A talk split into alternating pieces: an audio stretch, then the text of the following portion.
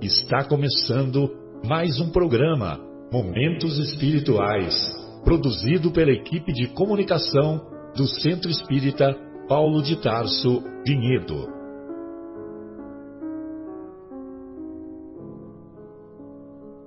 Se guardas contigo o estigma do sofrimento, indagando pela solução dos velhos problemas do ser e da dor, se percebes a nuvem que prenuncia a tormenta e o vórtice traiçoeiro das ondas em que navegas, vem conosco. Estudemos a rota de nossa multimilenar romagem no tempo, para sentirmos o calor da flama de nosso próprio espírito a palpitar e morredouro na eternidade, e acendendo o lume da esperança, perseveremos juntos em exaltação de alegria que Deus, o Pai de infinita bondade, nos traçou a divina destinação para além das estrelas. Nossos cumprimentos aos estimados ouvintes. Iniciamos mais uma edição do programa Momentos Espirituais. Hoje abordaremos, na primeira parte do nosso programa o estudo do capítulo sétimo de O Evangelho segundo o Espiritismo, Bem-aventurados os pobres de espírito, em particular dando ênfase ao item que diz o que significa pobres de espírito. Na segunda parte do, do nosso programa, daremos continuidade ao capítulo 8 da segunda parte da obra Há Dois Mil Anos. Bem, então nós vamos encontrar lá na obra, no Sermão do Monte, nas anotações do evangelista Mateus, nós vamos encontrar no capítulo, capítulo 5, versículo 3, nós vamos encontrar a seguinte tradução que ficou conhecida: Bem-aventurados os pobres de espírito, porque deles é o reino dos céus. A expressão bem-aventurados foi, é, foi apresentada pela tradução grega, porque no original hebraico ou no original aramaico não existe a expressão, não existe a expressão bem-aventurados. A expressão que existe é conhecida como Ashirei, A-S-H-R-E-I, é, que significa avante. Então, quando nós fazemos a tradução passando do grego para o hebraico e depois do hebraico para o português, então nós vamos encontrar avante os humilhados de espírito, porque para eles é o reino dos céus. Ou seja, a, o, o mestre nos traz essa exortação, essa exortação de bom ânimo, de esperança, de confiança, de seguir adiante, de resiliência, justamente no momento em que o povo judeu era humilhado pelo Império Romano. Então, avante os humilhados de espírito, porque para eles é o reino dos céus. Então, o reino da terra era comandado pelo Império Romano. Mas, neste momento, é a primeira vez que o Mestre usa o termo Reino dos Céus, querendo dizer que para, para nós que nos, esforça, que nos esforçamos para nos tornarmos melhores pessoas, para nos tornarmos para nos tornarmos é, com capacidade elevada de resiliência, capacidade elevada de suportar as ofensas, de suportar as humilhações, então isso vai fazer com que sejamos capazes de criarmos, de construirmos uma casca, uma casca protetora, uma casca que queremos dizer no sentido espiritual, de desenvolvermos uma fortaleza espiritual baseada no bom ânimo, na esperança e na confiança em Deus, uma vez que injustiça, injustiça no nosso planeta, que é um planeta de provas e expiações, injustiças ainda continuarão ocorrendo por muito tempo. Agora, injustiçados, jamais. Injustiçados, jamais. Sobretudo quando se tem a perspectiva reencarnatória, quando se tem a visão das múltiplas experiências que temos na carne. Porque se hoje vivenciamos uma aparente injustiça, é porque certamente no passado, se não a merecemos nesta experiência na carne, nesta presente existência, se, se não a merecemos, é porque a sua causa está no passado. Ou seja, no passado cometemos injustiças que hoje, que hoje devemos é, aprender as lições eternas de humildade e termos essa capacidade de desenvolvermos essa virtude tão valiosa, essa virtude tão valorizada, não somente pelo Mestre, como também para os, para os benfeitores espirituais. Os benfeitores espirituais sempre nos norteiam, sempre nos é, estimulam a sempre, sempre nos estimulam a, é, a desenvolvermos essa virtude. E a humildade é a oposição ao orgulho. E o orgulho, na visão dos nossos irmãos da ciência, das ciências psicológicas, o orgulho significa eu não me importo o que você acha de mim, eu, não me importa a sua opinião, eu sou melhor que você. Então, se eu sou melhor que você, é, a sua opinião pouco importa. Então, a, o cara que é orgulhoso, ele se considera acima das outras pessoas. Ele se considera melhor do que as outras pessoas. Ele é o centro do universo. Diferente da proposta de Jesus, cuja, cujo ensinamento maior é amar a Deus sobre todas as coisas e ao próximo como a si mesmo.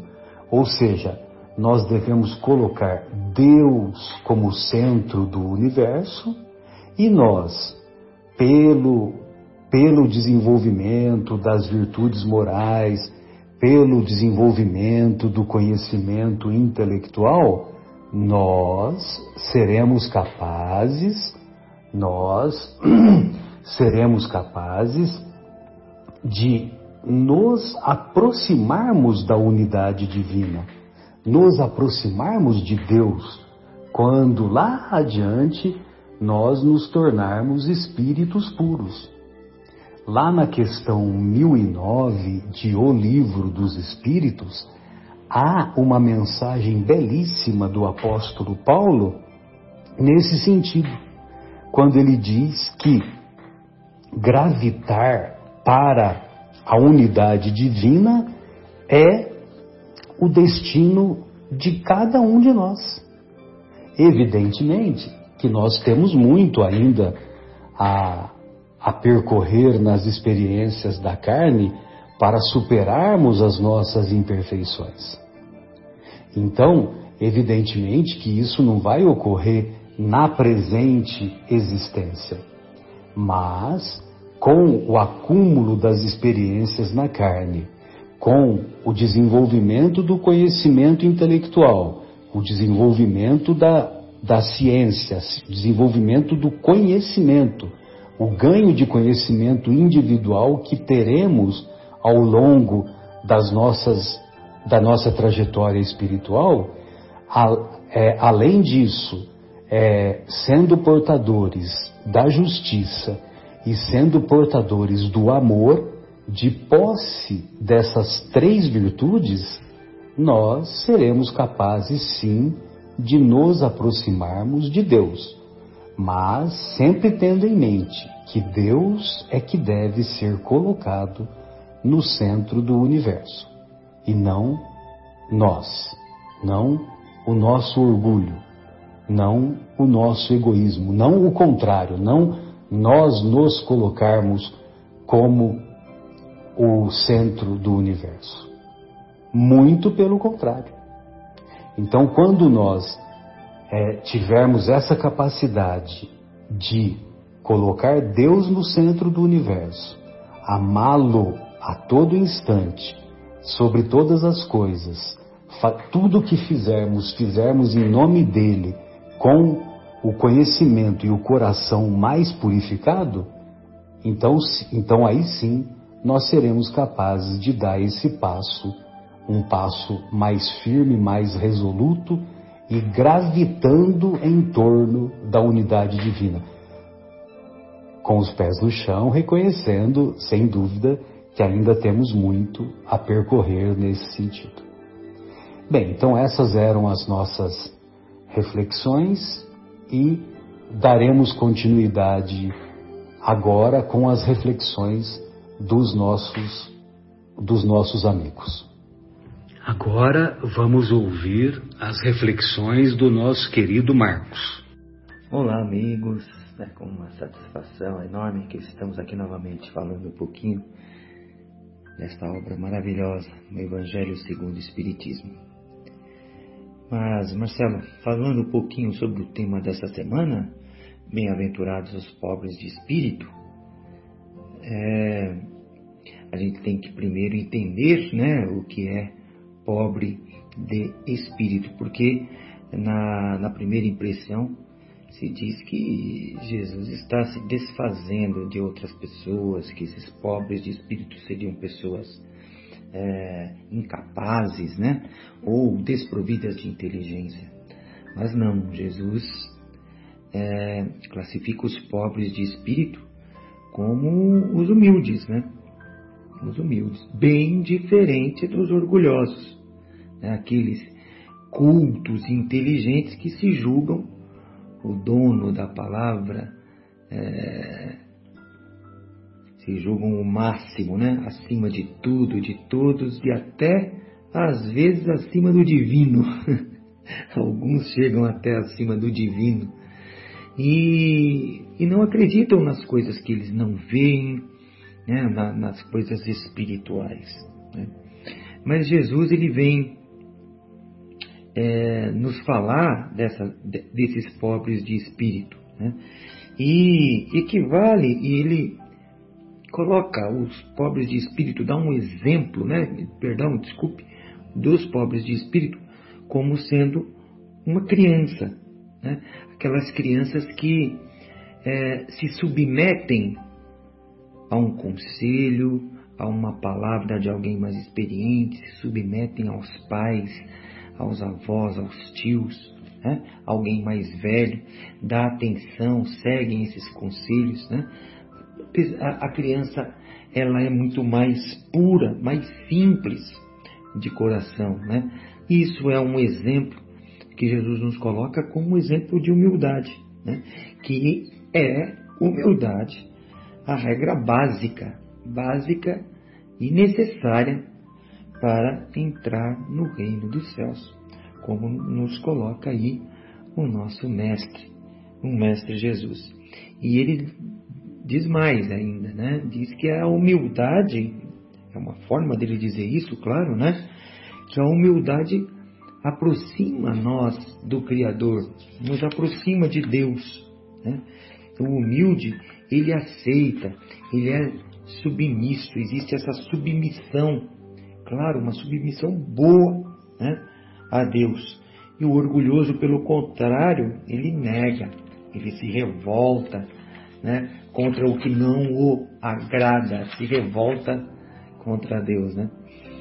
É, e aí, pegando aqui um, um, um, um ganchinho, né, é, que Jesus, quando lava o pé dos apóstolos na última Santa Ceia, ele dá um exemplo maior de humildade.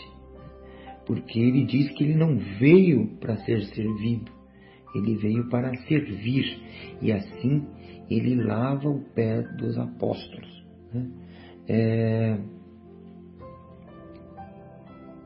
E coloca como uma condição para também ingressar ao reino de Deus, nós sermos aqui né, os servidores, né, os servidores, não, querer, não querermos ser servidos, mas sim servir, independente da nossa classe social, independente é, da nossa posição, da onde vivemos, aonde moramos, em que país nascemos.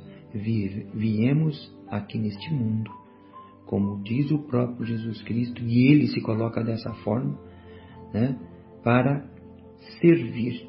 E esta, sim, é, este sim, claro, é um exemplo da humildade maior. Né?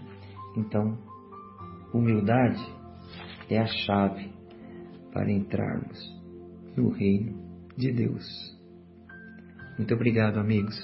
Grande abraço a todos. Acerca do tema Bem-aventurados os pobres de espírito, gostaria de ouvi-lo, Mauro. Olá, amigos. Um forte abraço a todos. Um feliz e abençoado 2023. Jesus disse: Bem-aventurado os pobres de espíritos, pois é deles o reino dos céus. Essa fala de Jesus é a que inicia o Sermão da Montanha. Todos nós já entendemos que pobres de espírito significa aqueles que são humildes de coração. Jesus coloca, portanto, a humildade como a primeira virtude que devemos cultivar e adquirir para sermos espíritos redimidos das nossas falhas morais que cultivamos ao longo das nossas existências. Muitos dos que interpretaram o Evangelho de Jesus apressadamente e sem analisar as suas palavras na profundidade exigida, entenderam a palavra ou a frase o pobre de espírito como palavras destinadas a pessoas de pouca capacidade de raciocínio ou de pouca inteligência. Como diz um estudioso do Sermão da Montanha, isso evidentemente não se sustenta pois por analogia não haveria lugar no reino de Deus para os ricos de espírito. E sendo Jesus o expoente máximo da riqueza espiritual, ele ficaria fora desse reino, o que não tem cabimento. Fica claro, portanto, que Jesus se refere que o reino de Deus não é para os orgulhosos, vistos, visto que as mazelas do mundo estão quase todas vinculadas àqueles que têm orgulho. E o orgulho carrega todas as iniquidades que o mundo material proporciona a seus adeptos, tais como a prepotência, a soberba, a vaidade, a injustiça, a maldade, etc. Kardec até faz uma colocação importante sobre essas pessoas ditas inteligentes pelo mundo e que se consideram superiores aliás, coisa bem própria dos orgulhosos, que podem até mesmo se sentir, se sentir suficientemente poderosos para governar a sua vida, desprezando a, a divindade maior. Quem assim procede, se acomoda com seus padrões morais e se estaciona espiritualmente por se considerar suficientemente bom, ou pior ainda, pela prática de ações contrárias ao bem, agravam a sua situação perante a justiça divina. Outra colocação importante sobre o tema que Kardec nos faz é que a humildade é a virtude que nos aproxima de Deus e o orgulho é a que nos afasta dele. E Jesus, nessa frase sua do Sermão da Montanha, diz exatamente isso: que o reino de Deus é para os pobres de espírito, no sentido, como dissemos, dos simples e humildes de coração e de espírito. A riqueza é daquele que adquire qualidades morais. Como a humildade é considerada por Jesus a primeira das beatitudes ou bem-aventuranças, para quem acredita na vida eterna, e aqui estamos em aprendizado, a felicidade futura depende das ações que fizermos na nossa existência hoje e no conceito que dela fazemos. Aqueles que se consideram suficientemente inteligentes e se presumem sem defeito e por isso se consideram salvos, descuidam da sua alma e fatamente irão se encontrar um dia com a justiça divina.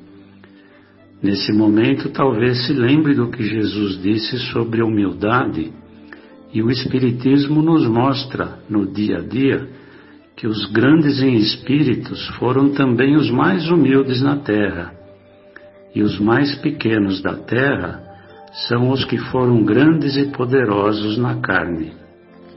Portanto, devemos sempre ter em mente a urgência da nossa conversão ao bem com humildade de coração e de sentimentos perante o próximo e perante a Deus. Independente da religião que se professe, só vislumbrarão o reino de Deus aqueles que reconhecerem a pobreza de suas virtudes e que se empenhem fortemente em conquistá-las. Pois, como disse Paulo de Tarso, lá na carta aos Colossenses, no capítulo, no capítulo 1, versículo 22, todo aquele a quem Deus reconciliou pela morte do corpo humano terá de se apresentar santo, imaculado e irrepreensível diante dele. Então era esse meu comentário sobre o capítulo 7 dos versículos 1, 2 e 100, bem-aventurado os pobres de espírito. Obrigado, amigos. Vera, o que você separou para nós na sua reflexão? Olá, queridos ouvintes e amigos aqui presentes. Vamos lá então para o tema de hoje. Bem-aventurados os pobres de espírito, porque deles é o reino dos céus. O Sermão do Monte foi uma das primeiras mensagens coletivas de Jesus ao povo judeu e à humanidade. Foi feito aos pés de um monte próximo ao mar da Galileia. Jesus, vendo aquele povo necessitado que o seguia, nos mostra um Deus diferente daqueles que os sacerdotes na época apresentavam. Um Deus que dava medo. E aí, ele vem e fala das bem-aventuranças, apresentando-nos a receita para uma felicidade imperecível que transcende a matéria. E entre elas, os pobres de espírito, porque deles é o reino de Deus. Mas quem é pobre de espírito? Não é como hoje usamos esse termo de forma pejorativa. É aquele humilde, o conflito, aquele que reconhece o seu lugar no universo e quando ele fala do rico, ele se refere àquele que é orgulhoso, cheio de si. E vocês já repararam que pessoas orgulhosas e cheias de si normalmente são desesperadas e violentas? Elas precisam dar conta de ser Deus, porque se acham autossuficientes. Esse é o nosso grande erro. Não somos autossuficientes. Somos seres que precisamos uns dos outros e, acima de tudo, precisamos de Deus. Então, a humildade nada mais é que o reconhecimento da nossa pequenez diante do universo. E Jesus sempre, sempre reforça, sempre nos chama a atenção para a humildade. Porque a grande chaga da humanidade é o orgulho. O orgulho e o egoísmo. Mas por que esses sentimentos são tão arraigados em nosso ser, quase que como se nos dominasse? Porque eles vêm do instinto de conservação. Em um período passado, esses sentimentos, eles fizeram com que sobrevivêssemos. Né? Mas agora, não há mais necessidade disso. Os tempos são outros. São tempos de darmos as mãos e caminharmos juntos. E sermos felizes todos juntos. É tempo de plantarmos flores todos juntos. Sentarmos à mesa e ter uma refeição simples, frugal, sem exortação, porque para nos alimentarmos, não para acharmos que somos melhores que os outros porque tomamos um vinho caro. O excedente de um é a miséria do outro. Os tempos pedem isso. Vejam as doenças que dominam os seres humanos hoje. Elas vêm burilar os nossos excessos. Bem, exemplos de como não entrarmos no reino dos céus está cheio. Né? Precisamos de exemplos de como entrar no reino dos céus. Então, normalmente, nós buscamos, nós vivemos pela aparência e não pelo ser. Como é que eu posso olhar para uma pessoa e, pela aparência, tentar ver a sua essência? Estamos num planeta escola, somos alunos, e as séries são as reencarnações. E as matérias que são dadas nessas reencarnações visam o nosso aprimoramento. E quais matérias vocês acham que temos num planeta de provas e expiações? As matérias são mágoas, tristezas, medos, melancolia, sonhos, sensações. Mas vamos voltar para os pobres de espírito, né? Então, vendo aqui no Evangelho, tem vários trechinhos que eu destaquei aqui que eu gostaria de comentar com vocês. E um se encontra no finalzinho do item 10, que, onde ele vem falando sobre os incrédulos. E tem, no finalzinho ele diz assim: O orgulho é o véu que tampa sua visão. De que adianta mostrar a luz a um cego? É preciso, em primeiro lugar, curar a causa da cegueira e, como médico hábil, Deus corrige primeiramente o orgulho. Não abandona seus filhos perdidos. Sabe que cedo ou tarde seus olhos se abrirão, mas quer que isso aconteça por vontade própria. E então, vencidos pelas aflições da incredulidade, se lançarão por si mesmos em seus braços e, como filhos pródigos, lhe pedirão perdão. Olha que trecho mais lindo. Depois tem outro, no item 11 também, que diz assim. Acho que está bem no finalzinho também. Não, está na metade, mais ou menos. Item 11 ainda é uma instrução do espírito Lacordaire, intitulado Orgulho e a Humildade. E nem um trecho que, ele, que eu queria destacar para vocês que fala assim também, olha. Meu Deus, Será preciso que o Cristo venha uma segunda vez à Terra para ensinar aos homens as leis que eles esqueceram?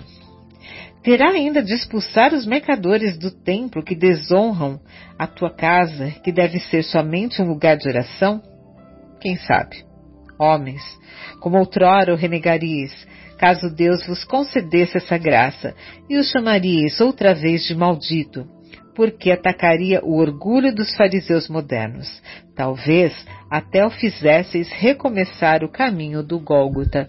E eu tenho certeza que nós agiríamos dessa forma, porque ainda somos os homens de dois, há dois mil anos atrás. Não mudamos muita coisa. Talvez estejamos mais inteligentes, né? uma inteligência mais aflorada, mais perspicazes com certas coisas, mas ainda com esse defeito de orgulho, né? Orgulho e egoísmo que impera desde aquela época. Como eu disse atrás, eles foram sentimentos que nos fizeram sobreviver até hoje, numa época mais instintiva. Mas a partir do momento que adquirimos racionalidade, está na hora de burilarmos isso também. Né? De nós lapidarmos isso, não há mais necessidade disso. Né? Deixa eu ver o que mais eu marquei para vocês no item 12 também, que é também uma mensagem e é de Adolfo, bispo de Argel. Ele diz assim: Por que tendes então tão grande estima aquilo que brilha e que encanta os olhos, ao invés do que vos toca o coração? Olha que lindo, vou repetir. Por que tendes em tão grande estima aquilo que brilha e que encanta os olhos, ao invés do que vos toca o coração? Por que fazeis do viver na riqueza a razão de vossas vidas, enquanto tendes apenas um olhar de desdém para o verdadeiro mérito, muitas vezes oculto na simplicidade? Quando rico, cheio de vícios, perdido de corpo e de alma, se apresenta em qualquer lugar, todas as portas lhe são abertas, todas as atenções se voltam para ele, enquanto é muito pouco digno oferecer-se um gesto de proteção ao homem de bem que vive do seu trabalho, quando a consideração que se dá às pessoas é medida pelo peso de ouro que possuem ou pelo nome que trazem, que interesse podem ter para se corrigir de seus defeitos? É, nenhum, lógico, né? E ele continua assim: seria diferente se o vício dourado fosse combatido pela opinião pública, como é o vício em farrapos. Mas o orgulho é tolerante para com tudo que o satisfaz. Vivemos na era da ambição e do dinheiro, dizeis, sem dúvida, mas por que deixaste as necessidades materiais prevalecerem sobre o bom senso e a razão? Porque cada um quer se levar acima de seu irmão? Hoje, a sociedade sofre as consequências disso. Né? E é muito, é, são mensagens todas muito bonitas e muito longas, por isso que eu estou aqui passando só um trechinho, mas que vale a pena nós vermos né, e raciocinarmos sobre isso. Então, deixa eu ver o que, mais eu marquei aqui. Hum. E esse capítulo, ele encerra com uma mensagem do espírito de Ferdinando, que ele se intitula como espírito protetor. E chama Missão do Homem Inteligente na Terra. E é fantástica a, o que ele nos coloca aqui, uma comparação para a gente entender um pouquinho. Um trecho ele diz assim: olha, a enxada que o jardineiro coloca nas mãos de seu aprendiz não lhe mostra que ele deve cavar? E que direi se esse aprendiz, ao invés de trabalhar, levantasse sua enxada para atingir o seu mestre? Dirias que é horrível e que ele merece ser expulso. Pois bem, assim ocorre com aquele que se serve de sua inteligência para destruir a ideia de Deus e da providência entre seus irmãos. Está vendo? Ele coloca a enxada como inteligência, que o jardineiro Deus coloca nas mãos de seu aprendiz, que somos nós para que cuidemos do jardim, que é o nosso mundo. E ao invés de cuidar do jardim, o aprendiz levanta sua enxada contra o jardineiro. Saibamos usar a nossa inteligência, buscando um mundo melhor, uma vivência mais tranquila, baseado no amor e na simplicidade. Eram essas a mensagem que eu gostaria de deixar aqui para vocês. Muito obrigada e quero aproveitar para deixar aqui um feliz ano novo. Estamos bem no princípio né, do ano agora. Que possamos encher nossos corações com todos esses aprendizados, essas palavras do Mestre. E que possamos assim ter um ano tranquilo, muita paz no coração e muita simplicidade. Que assim seja. Graças a Deus. Folharine, o que você achou sobre o tema Bem-aventurados os pobres de espírito? Boa noite a todos.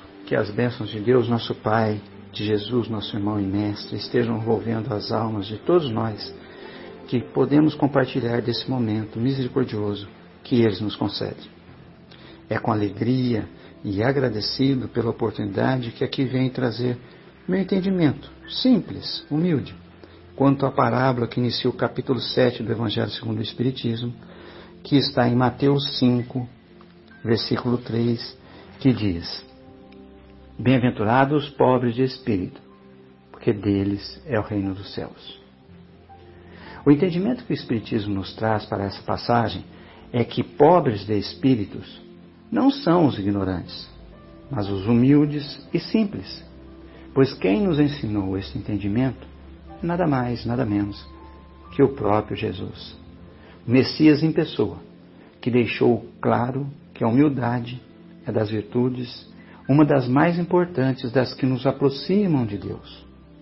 Mas, se a humildade é das mais importantes virtudes, temos como sentimento contrário o orgulho, vício que nos distancia de Deus, nosso Pai e Criador de todo o universo.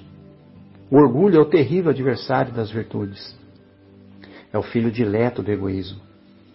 O orgulho aflora e se desenvolve nas pessoas, principalmente naquelas que se consideram grandes aqui na Terra, por possuírem títulos e riquezas que os faz pensar, se sentir mais que os outros. Aliás, não consegue ver nos outros seus irmãos, principalmente se eles nada possuem. Os veem, muitas vezes, apenas como serviçal. O orgulho nubla tanto a visão do orgulhoso que o leva a não aceitar, nem a título de especulação, a ação providencial de Deus em todas as virtudes da vida. O orgulhoso acredita que ele é o capaz o autossuficiente e que tudo o que realiza o faz por sua capacidade intelectiva. Esquece esse irmão, que por mais que ele se cuide com uma alimentação balanceada e sadia, por mais que ele cuide de sua total segurança, com sua saúde e bem-estar, ele só consegue se levantar da cama todos os dias porque Deus o permite. Assim fala aquela passagem evangélica em que o homem, depois de ter plantado o seu terreno, no final do dia, à tarde, sentado na varanda, olha toda a sua plantação e fica a pensar: meus celeiros são pequenos para guardar tudo que vou colher. Então amanhã vou derrubar todos os celeiros que eu tenho e fazê-los maiores. Então o seu anjo diz a ele: Mal sabe tu, meu irmão, que amanhã sua alma será retirada. Esquecem os orgulhosos, os afortunados, o ensino crístico em Lucas capítulo 12, versículo 48, quando diz: A quem muito foi dado, muito será exigido. E a quem muito foi confiado, muito mais será pedido. Ser possuidor de condições financeiras, de posses materiais, de capacidade intelectual acima dos padrões estabelecidos, não é para se vangloriar. É para promover o desenvolvimento e o bem-estar comum aos irmãos menos afortunados dessas benesses. É entender que a responsabilidade será sempre maior para aqueles a quem mais foi dado, seja no campo material ou intelectual. É nossa responsabilidade por já ter descoberto a Deus através dos ensinos luminares de Jesus, promover a aproximação de Jesus a esses irmãos que o orgulho insiste em mantê-los distantes do Criador. É mostrar-lhes o que Jesus nos ensinou, ou seja, que as virtudes nos aproximam de Deus, enquanto os vícios nos distanciam dele e essa, essa talvez seja a tarefa mais difícil para aqueles de nós que já descobrimos Jesus. Que consigamos passar aos nossos irmãos um ensino mais valoroso para as nossas almas que buscam evolução espiritual e que Jesus nos ensinou. Promover a reforma íntima, a reforma interior. É o caminho único que nos leva a encontrar as virtudes com que Deus nos dotou quando nos criou e desenvolver essas virtudes em nós é o nosso caminho único para a solução de todo e qualquer problema que possamos estar enfrentando ou vir a enfrentar. Ser humilde é entender que títulos, sejam quais forem, e fortunas não são transferidos para o mundo espiritual, mas sim os atos que abrandaram a dor da fome, as palavras generosas e de carinho que acalmaram os ânimos exaltados, os pensamentos e as preces que sustentaram a vida diante da perda dos que se amam. Esta são, estas são as verdadeiras ações fraternas e caridosas que descobrimos com os ensinos de Jesus. Que sejamos sempre os pobres de espírito, a serviço do bem ao próximo, como Jesus nos ensinou e executou, para que mereçamos estar um dia em condições mais elevadas, moral e espiritualmente, neste mundo e nos mundos superiores. Agradeço a paciência de vocês que me ouviram e que Deus esteja sempre a envolvê-los através dos grandes ensinos maravilhosos de Jesus. Abraços fraternos em todos. Obrigado.